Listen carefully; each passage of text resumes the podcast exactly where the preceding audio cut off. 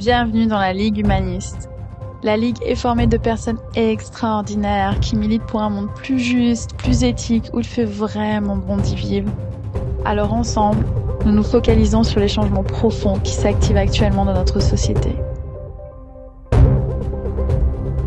Je m'appelle Marie-Philippe Banems, je suis agente du changement, passionnée de tech, activiste féministe. Alors si comme moi, tu aimerais comprendre ce qui se passe et bon Dieu faire vraiment bouger les choses, abonne-toi. Et si l'épisode te plaît, bah alors partage-le ou appuie sur l'étoile, la cinquième. Bonne écoute Alors bonjour à tous et à tous, nous sommes de retour pour cette troisième partie avec Lynn Berthelet. Et là, on va arriver justement sur les solutions euh, qu'on pourrait envisager euh, pour avoir justement cette égalité homme-femme, pour aller à l'encontre de ces biais. Donc j'aimerais bien t'entendre là-dessus. On t'a déjà dévoilé quelque chose, tu as mentionné déjà euh, pour le pouvoir de l'homme qui devait le lâcher Mmh euh, pour qu'on puisse y arriver. Euh, à la femme, bien sûr, qui doit être là, euh, un peu plus présente, prendre sa place aussi. Euh, Est-ce que tu peux peut-être détailler un peu plus comment faire, si tu avais des conseils à donner aux hommes et aux femmes. Alors, je sais pas si tu veux commencer par les femmes ou par les hommes, comme tu veux. Alors, euh, je vais commencer par les hommes Ok. Let's go. parce que je pense que c'est le chemin le plus difficile parce que je, moi, je, qui ai vécu dans les deux, je pense que l'homme, quand il est dans cette bienveillance euh, redoutable, Ouais. il a, il, a- il a le sentiment que finalement, il sait plus quelle est sa place. On l'entend quand même beaucoup, hein. Mm. Et, et moi, c'est quelque chose que j'ai ressenti en couple, hein, en me disant, mais euh, euh, J'ai une compagne qui euh, veut gagner la même chose, qui veut, etc., qui est assez revendicatrice, etc., mais qui en même temps dit euh, oui, mais euh, en cas de catastrophe, c'est toi l'assurance du couple, quoi. Wow. Ouais. Donc, euh, quand j'essaie de discuter avec elle en disant mais tu- ce discours, il est pas possible. Tu peux pas avoir une assurance et Ouais, puis euh, et puis en même temps, etc. Si tu as une assurance, tu payes une prime d'assurance et ta prime, Mm. c'est le fait que t'as pas la même position, quoi. Mm. C'est voilà. Mm. Je pense que c'est c'est aussi ça l'égalité, c'est qu'il y a, euh, on est chacun potentiellement l'assurance de l'autre, quoi. Et, Ouais. et il faut pas voir qu'il y a un genre qui est l'assurance de l'autre, quoi. Il faut que dans un couple, euh, aujourd'hui, à mon avis, un couple euh, égalitaire et moderne, ben, il faut que chacun accepte que si catastrophe il y a, que ben, l'autre est là pour l'autre. on- Voilà. L'un est là pour voilà, et inversement, et que l'un est là et, que les deux sont là pour éduquer les enfants, etc. Je pense, je pense que pour l'homme, ben, il faut qu'il arrive à comprendre que le terrain qu'il doit laisser au niveau du pouvoir Mhm. et des privilèges qu'il a reçus sans mérite, juste Mhm. parce que depuis tout petit, on lui a laissé la place pour occuper l'espace aussi bien euh, physique que intellectuel, que, etc. Que, que ce qui va, entre guillemets, perdre là-dedans, il va le gagner dans d'autres choses. Alors, il va gagner dans quoi? eh ben, je, je pense que aujourd'hui, on- quand on discute avec des, des pères qui ont, par exemple, accepté de travailler à 80%, leurs femmes aussi, et puis chacun s'occupe euh, des enfants, Ouais. etc., tous ils disent, mais c'est extraordinaire d'être avec mes enfants un jour, Ouais. comme ça, où je suis que avec eux. Et euh, où je joue aussi, oui, le, le rôle de la mère, du père qui torche, ou de, de, de, de la mère qui console, ou etc. Où en fait c'est le parent qui console. Et, et je, je crée avec mes, mes enfants un lien que Mhm. j'aurais jamais eu si euh, j'avais tout délégué à, à la maman. Mm. Et puis que moi j'ai, enfin on entend encore hein, des, des couples qui disent, euh, ah, pardon, ah Alors, on a eu une petite interruption. On revient.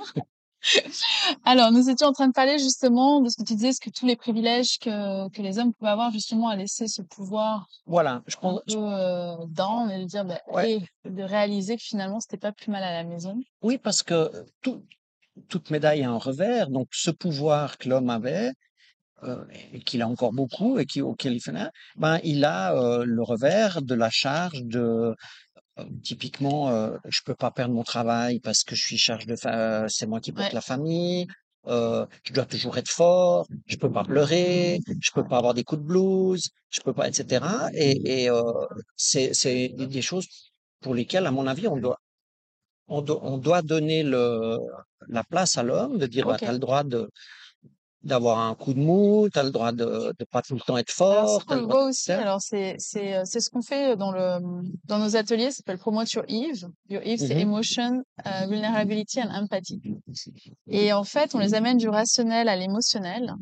Et quand on les amène dans l'émotionnel, et vu qu'on le fait à travers l'entreprise, donc Mmh finalement c'est l'entreprise qui le cautionne, Ouais. euh, et qu'ils ont le droit de s'exprimer, droit d'être émotif, et qu'est-ce que ça veut dire aussi d'exprimer ses émotions, pour eux c'est souvent un aha moment, parce que le fait que l'entreprise donne l'autorisation d'eux, ils lâchent leur ego. Et ils le font, ils disent mais même ça, même à la maison on le fait pas. Et maintenant en fait c'est quelque chose qu'on a, on a toujours dit qu'on devait être fort et qu'on ne pouvait pas se permettre. Et le fait que les big corps disent, bah, maintenant, soyez vous et exprimez-vous tel tel quel, c'est magnifique, tu vois. Tu vois aussi qu'ils découvrent ça. Euh, mais bon, il reste quand même beaucoup d'ego. Enfin, comment quand on dit ça, justement, comment est-ce que tu lâches l'ego? Est-ce que l'ego, pour toi, finalement, c'est le pouvoir qu'ils doivent lâcher? Ah, Je me souviens d'une évaluation que j'ai eue en tant qu'homme et le le directeur général qui m'évaluait m'a dit, heu: «Vous manquez d'ego» wow. Alors, et donc alors, et heu, donc donc c'est comment?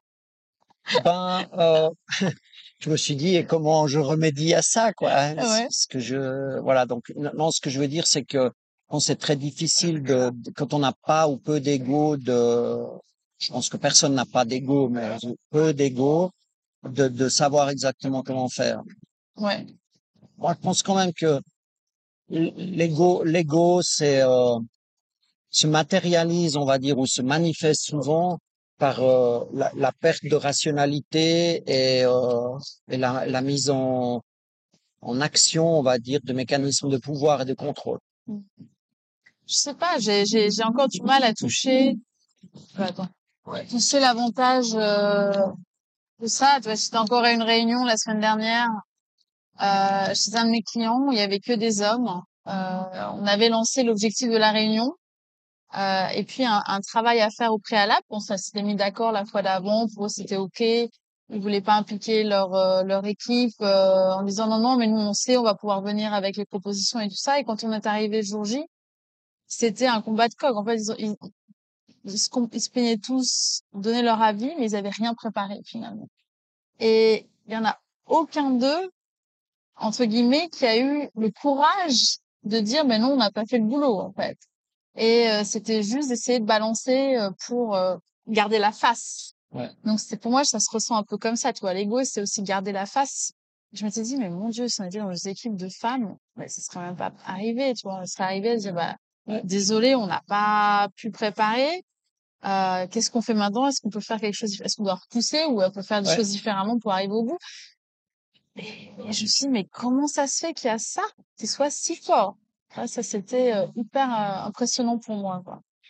Mais parce que c'est, c'est ne pas montrer sa ne pas montrer ce qui pourrait être perçu comme une faiblesse Donc, c'est Et- pour être perçu. et et bah, c'est de là au niveau de l'entreprise, la structure en tant que système, c'est de travailler sur le fait que être vulnérable ou avoir fait une erreur ou c'est possible. Moi, Mais c'est avoir pas le droit à l'erreur. c'est c'est c'est euh, avoir eu une fait enfin évidemment il faut pas que le- le- l'erreur ça soit le l'état permanent on est bien d'accord Mm. mais euh, oui c'est c'est vrai que l'homme il va il va tout faire pour cacher son erreur Mm. ou cacher sa faiblesse Donc, ça serait quoi avec l'entreprise? euh, comment elle peut, le, elle peut montrer, ça? Comment est-ce que, comment est-ce que cette culture, elle peut être amenée? Comment tu vois ça? Ouh, alors moi je pense que ça passe beaucoup par euh, alors d'abord les changements de valeur ça vient toujours du haut C'est- enfin le, le changement de valeur bottom up ça ça peut venir mais c'est dans la durée ça Ouais, veut c'est dire dans- c'est c'est très, c'est très dur. c'est dans le le voit- moi, je le vois renouvellement rarement. du, du bottom quoi le, le C'est changement vrai que c'est valeur ça beaucoup à l'image du, du CEO, du top-down. leader. Ouais. Ouais. C'est, c'est donc avoir des, des CEO ou des leaders ou euh, qui, qui acceptent euh, l'erreur ou la faiblesse, qui montrent que l'erreur ou la faiblesse. Je me souviens, pourtant c'est vieux, hein, quand j'ai fait mon executive MBA à l'IMD, c'était en 94, tu vois, ça fait quand même bientôt 30 ans. Ouais. Euh, on nous racontait, alors je sais pas si c'est vrai, on, on nous racontait que euh, à l'époque, IBM était encore une très grande société euh, dans l'informatique, etc. Euh, gé- générait beaucoup de cash, hein, avec des produits cash cow qui, Ouais. qui crachaient du cash. Donc, ils avaient une division financière qui gagnait énormément d'argent uniquement en gérant la trésorerie. Mais pas, pas que IBM. hein. Il y a eu une année à ces époques-là où euh, euh, Nestlé, enfin le, le groupe des huit qui gérait la trésorerie de Nestlé a gagné plus d'argent que tout Nestlé en tant que société de production. hein. Donc euh, voilà. Et euh, semblerait qu'un un jeune qui était là a fait une erreur dans un placement, renouvellement de placement, et que ça a coûté 200 et quelques mille dollars à l'entreprise. Et puis, euh, bah, il en a parlé à son chef qui a dit, bah, tu vas chez le CEO et puis tu euh, lui expliques le truc. Wow. Et le type était persuadé qu'il allait se faire virer dans la seconde, quoi. Et euh, donc il a expliqué, puis il a dit euh, voilà ce que j'ai fait faux, je m'excuse, et enfin je vous prie de m'excuser, mais bon, euh, je comprends que je dois m'en aller. Et le CEO lui aurait dit euh, cher monsieur, votre formation vient de me coûter 250 000 dollars, donc je pense pas que je vais vous laisser partir. Oh, bon. Et alors, je sais pas si c'est de l'anecdote, moi je l'ai pas vécu, mais c'est ce qu'on nous racontait à l'IND à l'époque. Et je, je pense que c'est ça qui, on Ouais, sait qu'on apprend de ses erreurs. donc- Exactement. mais on apprend de ses erreurs si on les reconnaît. Ouais. Si on reconnaît pas qu'on a Bah, fait si on une les erreur, reconnaît et puis que au-dessus on te, bien sûr. que soit ouvert à le Oui. reconnaître. Oui. Mais, mais si justement on ne te le reconnaît pas, enfin on n'accepte pas l'erreur, tu vas la cacher et tu vas pas, tu vas rien apprendre. Ouais, ouais, absolument. Tu vas rien apprendre. Donc moi je pense qu'une partie de l'ego, c'est enfin une partie de la lutte contre le l'ego surdimensionné, c'est c'est laisser euh, de, de laisser aux hommes Ouais. la possibilité d'accepter qu'ils ont fait des erreurs, qu'ils ont eu une faiblesse, qu'ils ont voilà. Et, et pas de, de dire vous êtes tout le temps dans la performance. Une autre façon de faire, ben, c'est assez classique. D'ailleurs, ça se, ça se voit entre les hommes, les groupes d'hommes et les groupes de femmes. C'est, c'est de privilégier la collaboration à la compétition. Ouais. Ça, c'est le classique, on en parle beaucoup. Hein, ça, c'est Mm. sûr, Ça reste quand même euh, bien sûr. des départements sans silo. Tu vois aussi que c'est toujours, euh, ils sont pas forcément transparents les uns aux autres. Puis c'est quand même la Ouais. course à aller euh, pour le, le- le poste de là au- au-dessus. Ouais. Et, et ils sont pas forcément collaboratifs. c'est clair. Et ça aussi, ça doit être le, celui d'au-dessus qui doit l'amener. Et on a parlé pas mal de l'homme maintenant, donc les solutions pour la femme alors. Pour que la femme prenne sa place. C'est vrai. Pour que la femme prenne sa place. Parce que c'est vrai, hein, c'est aussi un, il faut, déjà, je pense pour que la femme prenne sa place, en entreprise, il y en a quand même pas trop, mais il y en a quand même quelques-unes. Il faut qu'elle, qu'elle sorte de sa position de victime. Ouais. Parce que je pense qu'il y a quand même beaucoup de femmes qui, euh, à force de, de- d'essuyer des revers, etc., disent, de toute façon, ça marchera jamais. De toute façon, je suis une victime. De toute façon, etc.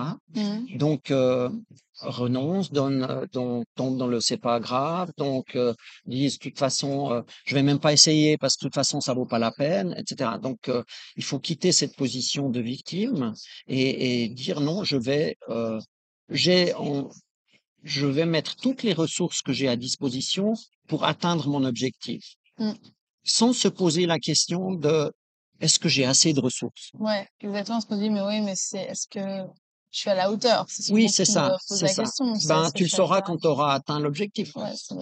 Tu le Faut le sauras pas avant. Mais si tu renonces parce que t'as pas essayé, parce que tu penses que t'es pas à la hauteur, tu le it. sauras jamais. Mm. Donc ça, je pense, c'est vraiment un, un, un état d'esprit à changer. Et je pense qu'on peut très bien le faire sans euh, faire des clones d'hommes. Quoi. J'entends juste cette capacité de se dire, mais moi aussi, j'ai des Alors, compétences. tu dis ça, mais euh, quand on a parlé la dernière fois, ça m'a fait tilt aussi Ouais, que des fois, toi, tu te remets dans cette position, on va dire, masculine. C'est-à-dire, tu reprends un petit peu ton ce côté homme, tu dis oui, mais tu vois, pour reprendre la place, là, je me souviens de, euh, t'es arrivé en train, je crois, avant le numérique à Lausanne, il s'est passé quelque chose dans le train. Et, et là, clairement, j'ai joué mon rôle d'homme. ouais, t'as euh, joué ton rôle d'homme. Mais du coup, c'est aussi ça de, nous les femmes, il y a un moment donné, faut quand même rentrer dedans. Euh, et puis, Oui. on n'ose pas faire ça encore, tu vois. Oui, alors c'est vrai que j'étais avec deux autres femmes, hein, et puis il y avait, euh, on était donc trois, et il y avait un, un monsieur qui, qui s'est dépêché de monter avant nous et il s'est assis dans un, un endroit où il y avait quatre sièges, alors que presque tous les quatre sièges étaient pris. Et Le puis, wagon était quasiment plein, quoi. voilà, et puis il y avait encore par contre plein de sièges doubles vides. Ouais. Et puis, euh, il nous a regardé comme ça. Et puis, moi, j'ai posé mon sac. Puis, j'ai dit, je pense que ça ne vous dérange pas. Puis, lui, il avait déjà mis son sac en face. Puis, j'ai dit, euh, je vais m'asseoir là. Donc, il a dû enlever son sac. Je lui ai même pas dit, est-ce que vous voudriez bien enlever Oui. votre sac? J'ai dit, je vais m'asseoir là. Donc, euh, et je l'ai fait consciemment, hein. Je savais, je sais que je- normalement, j'aurais dit, euh, est-ce que je peux m'asseoir là, etc. Puis, il aurait compris, ou, ou, euh, auriez-vous la gentillesse d'enlever votre sac, etc. Mais j'ai tellement vu que il a occupé l'espace pour garder son espace vital, etc Que, que t'as, que tu es rentré dedans. que j'ai là. Et puis euh, les deux femmes qui étaient avec moi m'ont regardé un peu étonné comme ça. Ouh là là, mais attends, elle est comment? Et puis finalement, il est allé s'asseoir euh, juste à côté où il y avait, euh, bah, où il avait la place. Il a pu mettre son sac sur le siège d'en face, il a pu s'asseoir, etc. Puis nous, on a pu se mettre là. Et euh, j'ai dit oui, oui, je sais, j'ai j'ai joué mon rôle de mec parce que enfin, j'ai j'ai encore des faux plis sans doute, puis mais j'ai aussi des souvenirs Mhm. j'ai aussi des souvenirs. C'est pour ça que des fois, je, des fois, je me rends compte que j'ai des faux plis, c'est-à-dire que tout d'un coup, je me dis, oula, mais lui, ça, c'est C'est plutôt limite. masculin. Ouais. Mais du coup, tu conseilles pas de le faire. De rester quand même dans notre féminité, de dire, Ah, mais moi, j'ai, maintenant, je me sens tellement plus heureuse aujourd'hui que, voilà, simplement, c'est- je pense que la femme doit aussi parfois avoir la, la capacité de dire, euh, je suis pas d'accord. Et Ouais. pas, je suis pas d'accord. Parce que ça va plus loin, en fait, ma question. Ça veut dire, est-ce qu'on arrivera à l'égalité sans la guerre? C'est-à-dire sans faire du forcing. Parce que même, enfin, le, mon, mon épisode précédent était sur Barbie. Et à un moment donné, euh, euh, Barbie Land devient Kenland. Je sais pas si tu l'as vu. Kingdom, pardon. Kingdom. Et euh, les femmes jouent de, on va dire, de, du positionnement masculin des hommes et leur font faire la guerre pour reprendre le pouvoir. Et puis je me suis toujours posé la question de dire, mais est-ce qu'on va passer quelque part par la guerre, un peu par la violence, pour justement arriver à notre égalité, quoi? Est-ce que c'est, euh, est-ce qu'on est trop dans- encore dans la douceur, dans notre côté féminin, et finalement on va encore attendre 135 ans, que ça arrive tout doucement, ou est-ce qu'il faut pas faire un forcing? Bon, moi, moi, je, j'ai peut-être la naïveté de croire qu'on peut éviter la guerre, en tout cas la guerre physique, on va dire, avec des morts, euh, en ayant une guerre plus sournoise, Ah ah. Qui consiste à avoir des alliés, des alliés qui, euh, comment dire, qui rongent le, les égaux et le pouvoir des strictement masculins, quoi. C'est, je pense que, oui, je pense que c'est possible comme ça. Je, je crois qu'on peut y arriver comme ça. En tout cas, dans les sociétés occidentales pour qui, pour lesquelles le, la violence physique et la guerre est quand même aujourd'hui plus une valeur euh, acceptable, quoi. Mm. Euh, Sauf si on doit vraiment se défendre pour survivre, mais, mais voilà. Mais euh, alors, ce qui est sûr, c'est que les femmes seules vont pas y arriver. Ça, c'est sûr qu'elles vont pas y arriver Ça, parce que parce qu'elles sont pas dans une position de pouvoir. Donc, le seul moyen à ce moment-là, ça serait la guerre. Ça serait de dire bon, on va faire la guerre. Après, on peut. Moi, je crois plutôt à- au travail de SAP, de, de, de, de faire petit à petit avoir de plus en plus d'alliés, de plus en plus d'alliés qui se rendent compte des, des, comment dire, des privilèges qu'ils ont, qu'ils doivent euh, abandonner ou en tout cas nuancer, et puis des chances qui s'offrent à eux s'ils font ça, d'avoir une place dans la famille, dans, etc., qui est, qui est- qui est autre, mais qui est en tout cas aussi valorisante à titre personnel. Mm. Et puis euh, que petit à petit, c'est c'est- ça, voilà. J'espère. Après, ça, c'est un vœu, euh, c'est un Parce que vœu. le, il y a un point aussi en Suisse. euh, bon, la Suisse est passée il y a trois ans, je crois, donc dans le top 10 euh, dans le World Economic Forum sur l'égalité. C'est-à-dire qu'on est dans les meilleurs, on va dire. Et tu sais pourquoi? Parce que on a eu plus de femmes en politique. Donc on a fait un Ouais. grand pas sur l'index de political score, Ouais. on va dire. Est-ce que qu'est-ce que tu souhaiterais peut-être Tu m'as dit là très rapidement, je savais pas que tu étais dans la politique justement, que tu rentrais dans la politique. Qu'est-ce que tu aimerais mettre peut-être en avant politiquement qu'est-ce qu'on devrait faire politiquement pour Alors, faire le premier pas ou la prochaine étape?